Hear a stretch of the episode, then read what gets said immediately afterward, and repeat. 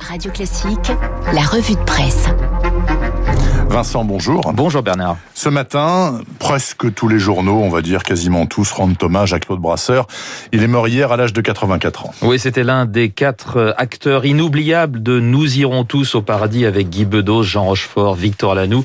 Et c'est le dernier à être parti, d'où cette une du Parisien aujourd'hui en France, tous au paradis, où on les voit tous les quatre, tous sourire sur une photo extraite du film. L'acteur à la centaine de films, séries, pièces de théâtre également à la une de la presse quotidienne régionale. Les Français l'émettant, c'est la une du Dauphiné libéré. Claude Brasseur, un acteur si populaire, titre Nice Matin, alors que la Provence opte pour la synthèse, un éléphant au paradis, référence à l'autre grand succès du cinéma français dans lequel on retrouve Brasseur et ses trois copains, un éléphant. Ça trompe énormément. Mais c'est encore dans les pages et vous du Figaro qu'on apprend le plus de choses sur lui. À sa naissance, en 1936, son parrain, c'est Ernest Hemingway. Ses débuts, c'est un jeune homme timide qui reste dans l'ombre écrasante de son père Pierre.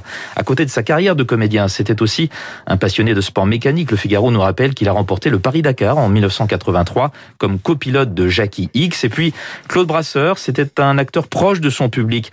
En région, confiait-il, ils me disent merci, alors qu'à Paris, ils me disent bravo. Lui, en tout hmm. cas, a toujours préféré le merci des modestes. Quittons le cinéma pour la très dure réalité de la crise sanitaire, les tests, les vaccins, nouveau confinement. Tout y passe hein, ce matin. Oui, à l'approche de Noël, c'est le sur les dépistages, nous dit le républicain Lorrain, alors que le courrier Picard insiste sur la vaccination contre le Covid qui commence ce dimanche et le gros défi logistique qu'elle représente.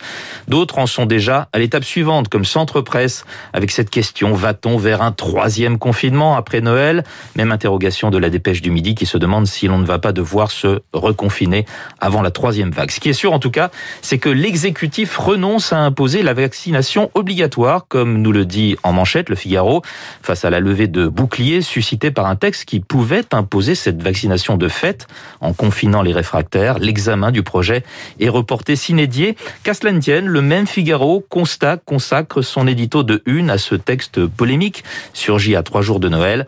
Peur sur la France, c'est l'intitulé de cet édito signé Vincent Trémollet de Villers. Gare à la tentation de l'état d'urgence permanent, écrit notre confrère. Avec ce genre de projet de loi, l'exception tente à devenir la règle et à la fin, qui gouverne? Eh bien, c'est la peur, dit-il. Peur du juge, du virus, de l'amende. Bref, la France a peur et dans ce climat, la liberté devient un luxe, conclut l'éditorialiste. Le vaccin, justement, il en est question dans le Parisien aujourd'hui en France, qui nous en dit un petit peu plus sur ce qui les Français. Le monsieur vaccin de Pfizer dévoile tout, clame le Parisien. Ce monsieur vaccin, c'est David Lepoitvin, directeur de la division vaccin de la filiale française du géant américain.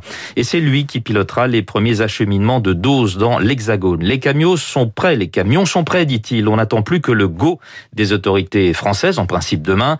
La première tranche portera sur 2 millions de doses sur les 30 précommandées, précise David Lepoitvin. Tout sera fait pour qu'elles soient acheminées en toute sécurité et sans rupture de la chaîne du froid. À la question que penser d'un vaccin basé sur l'ARN messager utilisé pour la première fois chez l'homme, il répond "Je tiens à rassurer tous ceux qui s'inquiéteraient, ce vaccin ne modifie en aucun cas votre ADN ni n'affecte le programme génétique du corps humain.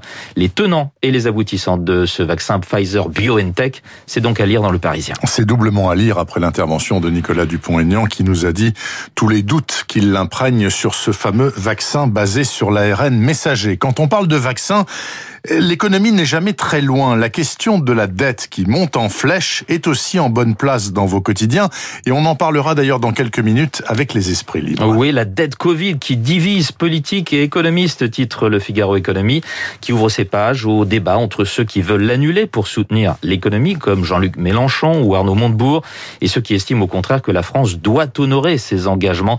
C'est le cas de Bruno Le Maire ou d'Éric Woerth. Pour les échos, c'est l'irrésistible escalade de la dette française elle atteint désormais 116% du PIB et l'écart grandissant avec l'endettement de nos voisins allemands commence à inquiéter. Les échos qui reviennent aussi sur les chiffres fous de l'économie française en 2020, année marquée par la crise hors norme du coronavirus. Le journal a identifié sept grands bons en arrière. Bons en arrière de 30 ans pour le trafic aérien qui aura chuté de 70% cette année. Même chose pour le TGV où là il faut remonter au milieu des années 90 pour retrouver un niveau aussi bas. Chute historique de la fréquentation des cinémas des stations-service, des concessions automobiles. Et là, c'est encore plus spectaculaire, tenez-vous bien, avec des immatriculations au plus bas depuis 1975. 1975, c'est quand la Citroën CX était élue voiture de l'année. Et de l'eau a coulé sous les ponts hein, depuis 75, puisqu'on parle maintenant d'une voiture Apple pour 2024 ou au plus tard 2025, ça dépendra de la crise sanitaire. Oui, c'est un peu le serpent de mer, cet Apple Car. Hein, la rumeur revient de plus belle, certainement, à la faveur du succès fulgurant de, de Tesla.